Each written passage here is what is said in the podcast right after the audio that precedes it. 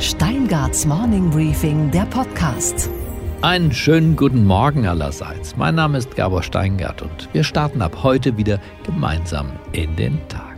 Aber vorher möchte ich mich noch bei Chelsea Speaker bedanken, die sie so charmant und klug durch diese vergangenen Juliwochen begleitet hat.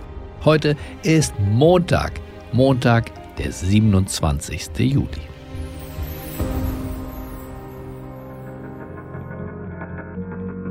Die Selbstauflösung der Firma Wirecard ist schon jetzt der größte Wirtschaftskrimi des Jahres. Betrügerische Manager zum Teil auf der Flucht, andere in Haft, gefälschte Bilanzen, verschwundene Milliarden. Klar, dass das den Bundesfinanzminister aufschreckt. Falls Olaf Scholz vorher geschlafen haben sollte, ist er jetzt auf jeden Fall auf den Beinen. Ein solcher Skandal wie bei Wirecard muss ein Weckruf sein, dass wir mehr Aufsicht über und Kontrolle für die Finanzmärkte brauchen, als wir sie heute haben. Aber es ist eben auch ein Weckruf für die politische Konkurrenz von Scholz, denn hier kommen ja zwei Dinge zusammen. Erstens das offene Geheimnis, dass der Mann der nächste SPD-Kanzlerkandidat werden möchte. Und zweitens die offene Frage, warum der Finanzminister und seine Staatssekretäre und im Grunde ja sein ganzes Ministerium so gar nichts mitbekommen haben davon, dass ein ganzer Konzern hier von einer Bande betrügerisch ausgenommen wird. Die Verlockung, den SPD-Kanzlerkandidaten ins B mit diesen Sachverhalten und seinem Wissen oder Unwissen zu pisacken, können die anderen Parteien nicht widerstehen. Lisa Paus von den Grünen, ihr Einsatz. Natürlich äh, steht Herr Scholz nach dem Wirecard-Skandal äh, mit dem Rücken zur Wand. Ne? Dass er jetzt äh, die Flucht nach vorne versucht und Aktionen simuliert, das ist nachvollziehbar. Und auch der CDU-Wirtschaftsminister Peter Altmaier wittert die große Chance. Er fordert die lückenlose Aufklärung dieses Skandals. Vorsicht, Scheinheiligkeit. Ich glaube, dass es wichtig ist, dass die Vorgänge um Wirecard aufgeklärt werden insbesondere auch äh, durch die zuständigen Staatsanwaltschaften. Äh, da müssen diejenigen zur Rechenschaft gezogen werden, die Gesetze verletzt und Vorschriften äh, übertreten haben. Aber natürlich bleibt der Wirtschaftsminister ein höflicher Mensch. Er mischt sich nicht, auf keinen Fall, in anderer Leuts Angelegenheiten ein, schon gar nicht in die des sozialdemokratischen Finanzministers. Er will nur zur Sicherheit nochmal klar die Zuständigkeit benennen.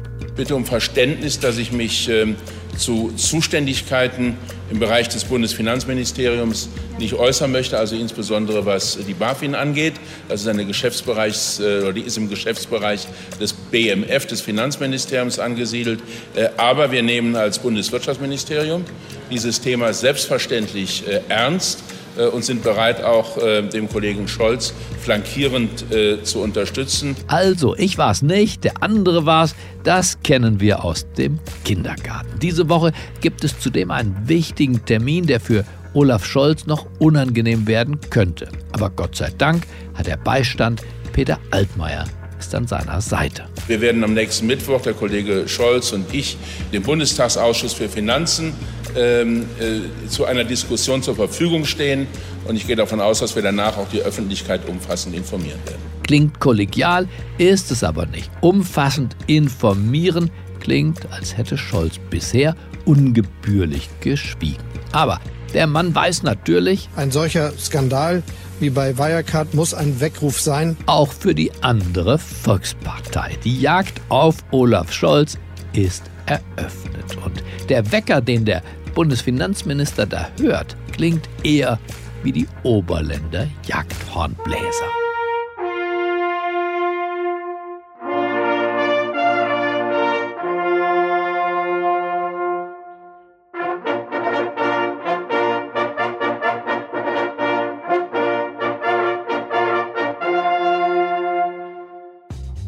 Unsere weiteren Themen heute mit dem Leiter Globale Automobilwirtschaft bei der Unternehmensberatung Oliver Wyman, mit Fabian Brandt, habe ich gesprochen über den Höhenflug von Tesla. Rational oder spekulativ?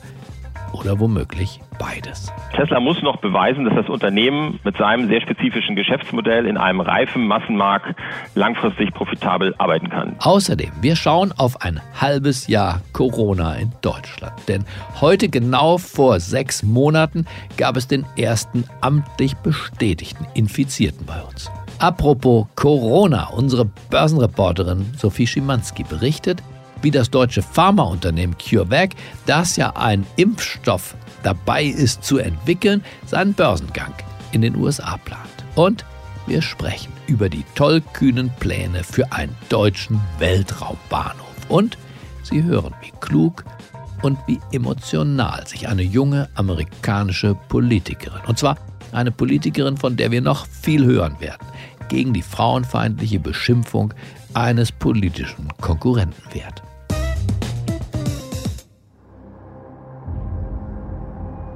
Hinter uns liegen sechs Monate, die Deutschland und auch uns selber in kurzer Zeit ziemlich verändert haben. Corona.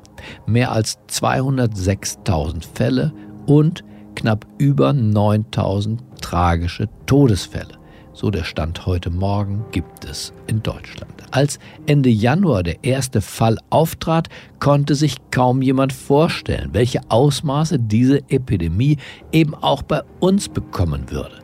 Was da in der Tagesschau gemeldet wurde, es klang fast schon harmlos. Das neue Coronavirus, das sich in China rasant ausbreitet, ist nun auch in Deutschland angekommen. Die bayerischen Gesundheitsbehörden bestätigten, ein 33-jähriger Mann aus Landsberg am Lech habe sich bei einer chinesischen Kollegin angesteckt und werde in München behandelt. Seitens der Bundesregierung hieß es, man sei gut vorbereitet. Und auch Deutschlands Virologen waren noch nicht wirklich besorgt. Lothar Wieler zum Beispiel, der Präsident des Robert Koch Instituts, klang vor sechs Monaten so. Insgesamt gehen wir davon aus, dass sich das Virus nicht sehr stark auf der Welt ausbreitet. Oder der Virologe Hans-Georg Kreuslich vom Vorstand des Universitätsklinikums Heidelberg. Es gibt keine Hinweise, dass es eine höhere Pathogenität hat als das normale Grippevirus, aber man weiß halt nicht ganz genau, wie es weitergeht. Daher kommt die Aufregung und deswegen muss man es beobachten. Grund zur großen Besorgnis besteht momentan nicht. Auch der allseits geschätzte Professor Christian Drosten klang zunächst durchaus beruhigend. Wir können uns im Prinzip darauf verlassen, dass so ein Virus Mutationen bekommt, wenn es von Mensch zu Mensch übertragen wird. Manchmal ist es so, dass so ein Virus sich in diesem Prozess eher abschwächt, trotzdem aber besser übertragbar wird. Es ist jetzt also nicht mehr die Zeit zu sagen, das ist weit weg und wird uns nicht betreffen. Es ist aber auch zu früh, um Alarm zu schlagen. Doch die Sorgen wurden größer, die Supermärkte voller, die Ungewissheit so absurd, dass nur noch Humor half. Das ist Deutsch. Die Apokalypse klopft an und der Deutsche sagt, ich brauche Klopapier. So, ja, das ist Tatsache. Das ist Tatsache. Und dann ging Deutschland in den echten Krisenmodus über, in den Lockdown, Schulschließung, Schluss mit Restaurants, Theatern und dem Versammeln im Park. Wesentliche Grundrechte ausgesetzt, die Kanzlerin setzte den neuen, den ernsten, den Corona-Ton. Es ist ernst. Nehmen Sie es auch ernst. Seit der deutschen Einheit, nein, seit dem Zweiten Weltkrieg, gab es keine Herausforderung an unser Land mehr, bei der es so sehr auf unser gemeinsames, solidarisches Handeln ankommt. Rund einen Monat dauerte der harte Lockdown, doch so eine richtige normale Normalität hat sich ja bis heute nicht eingestellt. Maskenpflicht in Bus und Bahn, Geisterspiele im Fußball, Singverbot in Opern und Theaterhäusern. Sechs Millionen Menschen befinden sich derzeit in Kurzarbeit.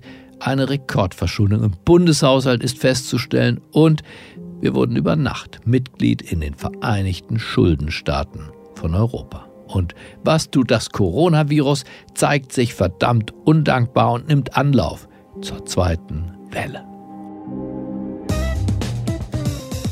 Elon Musk ist ein Genie, zumindest in Sachen Selbstinszenierung. Wenn der Tesla-Chef neue Innovationen präsentiert, lässt er sich gerne von seinen Fans, naja, eher schon von seinen Jüngern, feiern wie der Heiland. Welcome to the Cybertruck Unveil.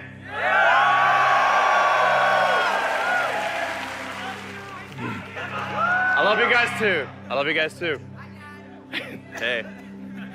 Aber nicht nur die Show ist beeindruckend, sondern auch einige zumindest der Zahlen. Denn mit 300 Milliarden Dollar Börsenwert ist Tesla tatsächlich heute der teuerste Autokonzern der Welt. Teurer als BMW, als Volkswagen, als Audi, als Porsche, als Toyota und viele andere zusammen. Die Aktie steigt und steigt. Aber wo endet die heiße Luft und wo beginnt die Substanz? Oder umgekehrt, das Ganze bespreche ich jetzt mit Fabian Brandt vom New Yorker Strategieberatungskonzern Oliver Wyman, der rund 5000 Berater weltweit beschäftigt. Und Brandt ist Partner der Beratungsfirma und er leitet den globalen Geschäftsbereich Automobil- und Fertigungsindustrie. Wollen wir doch mal hören, was der Mann uns in Sachen Tesla zu sagen hat. Einen schönen guten Morgen, Fabian Brandt. Schönen guten Morgen, Herr Steingart. Herr Brandt, ich rufe Sie an wegen Tesla und wollte mal horchen, ob dieser Hype um diese Autofirma, die ja doch relativ geringe Stückzahlen produziert und nach wie vor, wenn man wirklich ernsthaft hinguckt, rote Zahlen schreibt, ob dieser Hype nicht übertrieben ist. Elon Musk verdient aus meiner Sicht schon jetzt in einem Atemzug mit Carl Benz und Henry Ford genannt zu werden, unabhängig von dem langfristigen wirtschaftlichen Erfolg der Firma Tesla. Er hat technisch und von der Entwicklung des Automobilmarkts Historisches geleistet und insofern ist der Börsenkurs, der sich in den letzten zwölf Monaten ja um ungefähr 500 Prozent gesteigert hat, keine klassische Investition in eine Automarke und auch keine in eine Technologiefirma, sondern im Kern ist es eine Wette in eine Neuerfindung des Mobilitätsmarkts.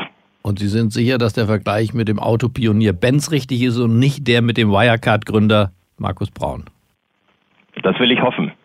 Das will ich auch hoffen, denn eigentlich, ähm, Herr Brandt, sind die Zahlen, wie gesagt, nicht so leuchtend, wie die Börse äh, sie erscheinen lässt. Fangen wir mal an mit den wirklich verkauften Autos. Das sind pro Quartal jetzt gewesen 90.000, davor 80.000 Autos. Wenn man vergleicht, dass die anderen großen Hersteller, Toyota und VW, im selben Zeitraum Millionen, und zwar mehrere Millionen verkaufen, beide zusammen über vier, dann stimmt doch hier was nicht. Und die Börsenkapitalisierung weist Tesla als wertvoller als VW und Toyota zusammen aus. Wie kann das sein? Das ist aktuell so. Und ich glaube, dass was Tesla anders macht, ist ja letztendlich eine massive Fokussierung nicht nur auf das Thema Elektromobilität, sondern vor allen Dingen auf das Thema Software. Und insofern ist es eigentlich ein Kampf nicht so sehr um die Frage Elektro gegen Verbrenner, sondern es ist eigentlich der Kampf Software gegen Mechanik. Und hier hat Tesla Unheimliches geleistet. Tesla hat unheimlich viel eigene Wertschöpfung im eigenen Haus, eigene Hardware, sie haben eigene Programmierung und hat sich dadurch eine große technologische Unabhängigkeit geschaffen. Und es gibt ihnen eine Schnelligkeit und es gibt ihnen eine Dynamik, in neue Dimensionen vorzustoßen in Bereichen autonomes Fahren und viele andere Angebote, die für viele andere Hersteller zunächst einmal aufzuholen ist. Herr Brandt, mitten in der Corona-Pandemie sacken die Automobilhersteller, die traditionellen jedenfalls ab, was den Umsatz, das Ergebnis, aber auch den Wert an der Börse angeht. Nicht so bei letzterem Tesla. Warum schießt Tesla hier durch die Decke? Die Corona-Krise ist für mich, wie auch in vielen anderen Lebensbereichen, eine Art Brandbeschleuniger für die radikale Veränderung. Und das gilt auch insbesondere für die Automobilindustrie. Wie Sie schon sagen, Tesla hat seine Auslieferung im ersten Halbjahr gesteigert um über 10 Prozent und hat auch einen operativen Gewinn ausgewiesen. Und das, obwohl die Werke teilweise eben auch geschlossen waren in Kalifornien. Und das in einer Zeit, wo praktisch alle anderen Hersteller Absatzeinbußen zwischen 20 und 50 Prozent haben und möglicherweise eben auch Verluste ausweisen werden. Aber die äh, Bilanzzahlen sind ebenfalls doch zu hinterfragen. Wenn man jetzt liest von einem ähm, Nettogewinn, der da ausgewiesen wird von 104 Millionen Dollar für das zweite Quartal und dann aber ja weiß, was Sie und ich, wir wissen das, dass äh, im Emissionshandel, also mit CO2-Zertifikaten, die Firma ihr eigentliches Geschäft betreibt, dort nämlich Gewinne erwirtschaftet von über 400 Millionen US-Dollar im Quartal und davon bleiben nur 100 übrig als Nettogewinn, dann weiß man, dass die eigentliche äh, Kernaufgabe Autos herstellen und vertreiben ja ein Verlustgeschäft sein muss, denn das Ergebnis wird getragen vom Zertifikatehandel. Ich gebe Ihnen recht, Herr Steiger. Tesla muss noch beweisen, dass das Unternehmen mit seinem sehr spezifischen Geschäftsmodell in einem reifen Massenmarkt langfristig profitabel arbeiten kann. Dieser Beweis steht in der Tat aus. Und ich glaube, wenn man sich speziell die Kunden von Tesla anschaut, dann ist es ja eine klassische Love-Brand. Also das kann man so ein bisschen vergleichen mit einer Liebesbeziehung, wo man etwas euphorischer und etwas optimistischer als normal ist, wo das Geld vielleicht etwas lockerer sitzt und wo man dem Partner auch den einen oder anderen Patzer nachsieht. Und ich glaube, dass Tesla hier an vielen Stellen noch großen Nachholbedarf hat. Und deswegen ist es in der Tat so, dass erst die nächsten Jahre zeigen werden, ob diese große Wette am Ende des Tages aufgeht. Aber wie soll dieser Kursverlauf dann eigentlich weitergehen? Elon Musk hat man das Gefühl, zündet jede Woche praktisch eine neue Rakete. Mal ist es die Expedition zum Mars, die in einer anderen Firma stattfindet, aber trotzdem zu seinem Image beiträgt. Mal ist es das Werk bei Berlin, dann wieder eine neue Fabrikation in Asien, die er darstellt und mit riesigen Zahlen hinterlegt werden soll. Sind denn all diese funkelnden Feuerwerkskörper tatsächlich für Sie als Beobachter, Sie und Ihr Team, handfeste Informationen, die auch nachprüfbar sind? Natürlich ist da viel Spekulation dabei. Es ist viel Fantasie, es ist viel Hoffnung auf profitables Wachstum und natürlich ist es so, dass Elon Musk als unheimlich schillernde Figur mit seinen immer neuen Ankündigungen unheimlich viel beiträgt, diese Börsenstory immer wieder am Laufen zu halten. Das, das ist natürlich so.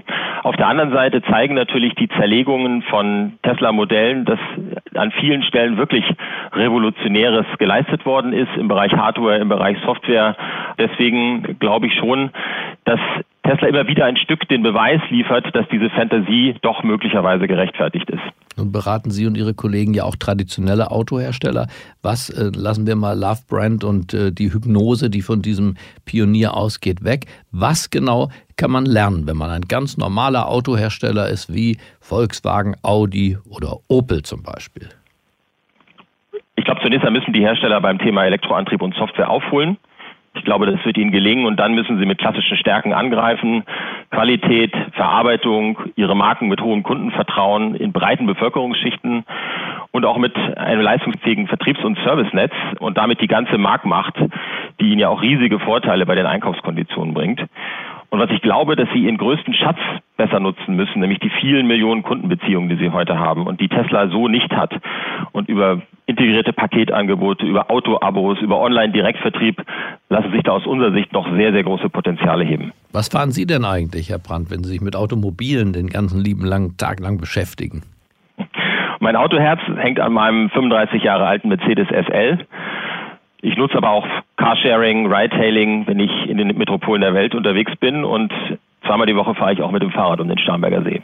Und wahrscheinlich den firmeneigenen Limousinenservice, oder? Na, sowas haben wir nicht. Wir sind bescheidene Berater. Sowas gibt es auch? Absolut. Herr Brandt, ich bedanke mich für diese Einschätzung und wünsche einen fröhlichen Tag. Das wünsche ich Ihnen auch. Vielen herzlichen Dank.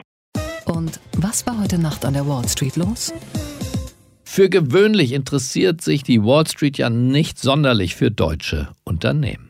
Beim Pharma-Forschungsunternehmen CureVac ist das ganz anders, denn am Firmensitz in Tübingen wird auch an dem begehrten Corona-Impfstoff geforscht. Das neue Gold darf man sich so vorstellen. Jetzt plant CureVac in den USA den Börsengang. Und mehr dazu weiß unsere Börsenreporterin Sophie Schimanski. Einen wunderschönen guten Morgen. Hallo Sophie. Guten Morgen aus New York. Stichwort CureVac, Sophie. Wie genau sehen die Pläne aus? Ja, sie wollen 100 Millionen Dollar einnehmen bei ihrem Börsengang an der Nasdaq und äh, sie haben am Freitag bei der SEC, bei der Börsenaufsicht, den entsprechenden Antrag darauf gestellt. Es wurden keine Preisbedingungen bekannt gegeben, aber der Deal deutet äh, darauf hin, dass das Unternehmen dann eine Bewertung hat von 1,6 Milliarden US-Dollar. Das Unternehmen hat einen Jahresumsatz gemacht von 20 Millionen US-Dollar für das Jahr, das am 31. März 2020 geendet ist. Und es sind schon einige an Bord. Die deutsche Regierung zum Beispiel, die will 300 Millionen Euro investieren oder 23 Prozent Anteil wäre das eben. Der Mitbegründer des Softwareunternehmens SAP, Dietmar Hopp, hält auch schon 80 Prozent an CureVac und hat sich bereit erklärt, beim Börsengang dann Aktien im Wert von 100 Millionen Euro zu kaufen. Die Qatar Investment Authority hat im Rahmen einer Finanzierungsrunde eine 126 Millionen äh, Dollar schwere Beteiligung an dem Unternehmen übernommen und der britische Arzneimittelhersteller GlaxoSmithKline, die haben am Montag gesagt, sie werden 10 Prozent der Anteile übernehmen. Und last but not least, CureVac ist von niemand Geringerem unterstützt als von Microsoft-Milliardär Bill Gates und arbeitet gerade an bis zu fünf Impfstoffen und Antikörpern für Infektionskrankheiten gleichzeitig. Und damit, Gabor, ist es natürlich gleich doppelt spannend für die Wall Street. Und Sophie, du veröffentlichst ja heute wieder deinen eigenen Podcast, Wall Street Weekly. Und diesmal, habe ich gehört, schaust du dir das Gold genauer an, richtig? Goldrichtig. Der Aufwärtstrend besteht ja jetzt nun wirklich schon sehr lange, sehr hartnäckig und am Freitag war sogar das Allzeithoch ähm, erreicht oder geknackt von über 1900 Dollar pro Feinunze und es ist noch immer Luft nach oben, sagen Analysten. Und ich habe mit dem Strategen gesprochen, dessen Prognose für das größte Aufsehen gesorgt hat. Der deutsche Michael Wittmer ist Chefmetallstratege bei der Bank of America Merrill Lynch und sagt, Gold wird 3000 Dollar knacken innerhalb der nächsten 18 Monate. Wir sprechen darüber, wie holprig der Aufstieg aber noch werden wird. Es wird natürlich nicht einfach äh, gerade nach oben gehen und das sind dann natürlich auch Einstiegsmöglichkeiten. Und wir sprechen darüber, was genau die Stolpersteine eben sein werden. Und dann habe ich auch mal geschaut, was das für den Aktienmarkt heißt. Der Zusammenhang Gold rauf, wenn Aktienpreise fallen, der geht nämlich ganz offensichtlich nicht immer auf, wie man eben gerade sieht. Okay, Gabor, und was hat dich heute Morgen wirklich überrascht? Dass beim Bundesverband der deutschen Industrie man das Träumen offenbar nicht verlernt hat. Der Verband treibt schon seit einiger Zeit Pläne für einen deutschen Weltraumbahnhof voran. Und von diesem Weltraumbahnhof dann sollen Raketen und Wettersatelliten starten. Im Herbst will der BDI darüber mit dem Wirtschaftsministerium verhandeln, und zwar zunächst mal über einen Raketenstartplatz. Der könnte auf dem Wasser liegen, in der Nordsee zum Beispiel. Naja, die Robben von Norderoog-Sand freuen sich schon. Die ersten Starts könnte es wahrscheinlich dann in zwei Jahren geben. Klingt ziemlich visionär. Es darf jetzt nur niemand auf die Idee kommen, einen der Architekten, Ingenieure oder Bauleiter aus dem berüchtigten Projekt des Berliner Flughafens zu akquirieren. Denn dann wird dieser Raumbahnhof die größte schwimmende Ruine. Gewissermaßen der maritime Außenposten des Industriemuseums Deutschland. Und was, Gabor, geht eigentlich gar nicht? dass der amerikanische Kongressabgeordnete Ted Yoho von den Republikanern doch wirklich dachte, er käme mit einer verbalen Entgleisung gegenüber einer jungen, emanzipierten Frau einfach so davon. Was war geschehen? Auf den Treppen des altehrwürdigen Kapitols in Washington stritt sich dieser republikanische Abgeordnete mit seiner demokratischen Kollegin Alexandra Ocasio-Cortez Cortez. Er nannte die 30-Jährige im Zuge dieses Streites eine fucking Bitch, ein verdammtes Miststück. Höflich übersetzt. Seine Entschuldigung war keine wirkliche Entschuldigung. Halbherzig erklärte er später, dass er falsch verstanden worden sei. Having been married for 45 years with two daughters, I'm very cognizant of my language. The offensive name calling uh, words attributed to me by the press were never spoken to my colleagues. Die Antwort von Ocasio-Cortez war eine bewegende und eine kämpferische zugleich. Vor allem sein Argument, er sei ja Familienvater, ließ sie nicht gelten. Auch sie sei eine Tochter und Gott sei Dank müsse ihr verstorbener Vater nicht mehr erleben, wie respektlos seine Tochter im Amerika des 21. Jahrhunderts behandelt würde. Ihre Mutter aber sehr wohl, sie musste das erleben. Sie hat die Respektlosigkeit im Fernsehen angesehen, erzählte sie dann später vor den Abgeordneten. Hören wir selbst. Mr. Yoho mentioned that he has a wife and two daughters. I am two years younger than Mr. Yoho's youngest daughter. I am someone's daughter too. My father thankfully, is not alive to see how Mr. Yoho treated his daughter. My mother got to see Mr. Yoho's disrespect on the floor of this house towards me on television. And I am here because I have to show my parents that I am their daughter and that they did not raise me to accept abuse from men. Und Alexandra Ocasio-Cortez machte klar, welche Grenze Ted Yoho noch überschritten hatte. Seine Beleidigung nämlich sei eine Legitimation für andere Männer, genauso unterirdisch, so respektlos mit Frauen zu sprechen. In using that language in front of the press, he gave permission to use that language against his wife his daughters, women in his community. And I am here to stand up to say that is not acceptable. Diese Widerrede, liebe Zuhörerinnen und Zuhörer, ist Teil von etwas Größerem. Viele Widerworte ergeben in Summe Widerstand. Jede Revolution beginnt, hat Albert Camus gesagt, wenn der Mensch Nein sagt. Don't you know, talking about a revolution sounds ich wünsche Ihnen einen selbstbewussten Start in diese neue Woche. Bleiben Sie mir gewogen. Es grüßt Sie auf das Herzlichste, Ihr Gabor Steingart. Don't you know, we're talking about a revolution sounds Don't you know, we're talking about a revolution sounds Standing in the welfare lines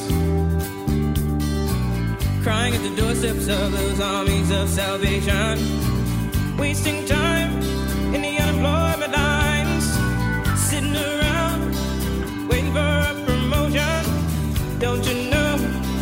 Talking about a revolution sounds. Poor people gonna rise up, and get their share. Poor people gonna rise up and take what's theirs. Don't you know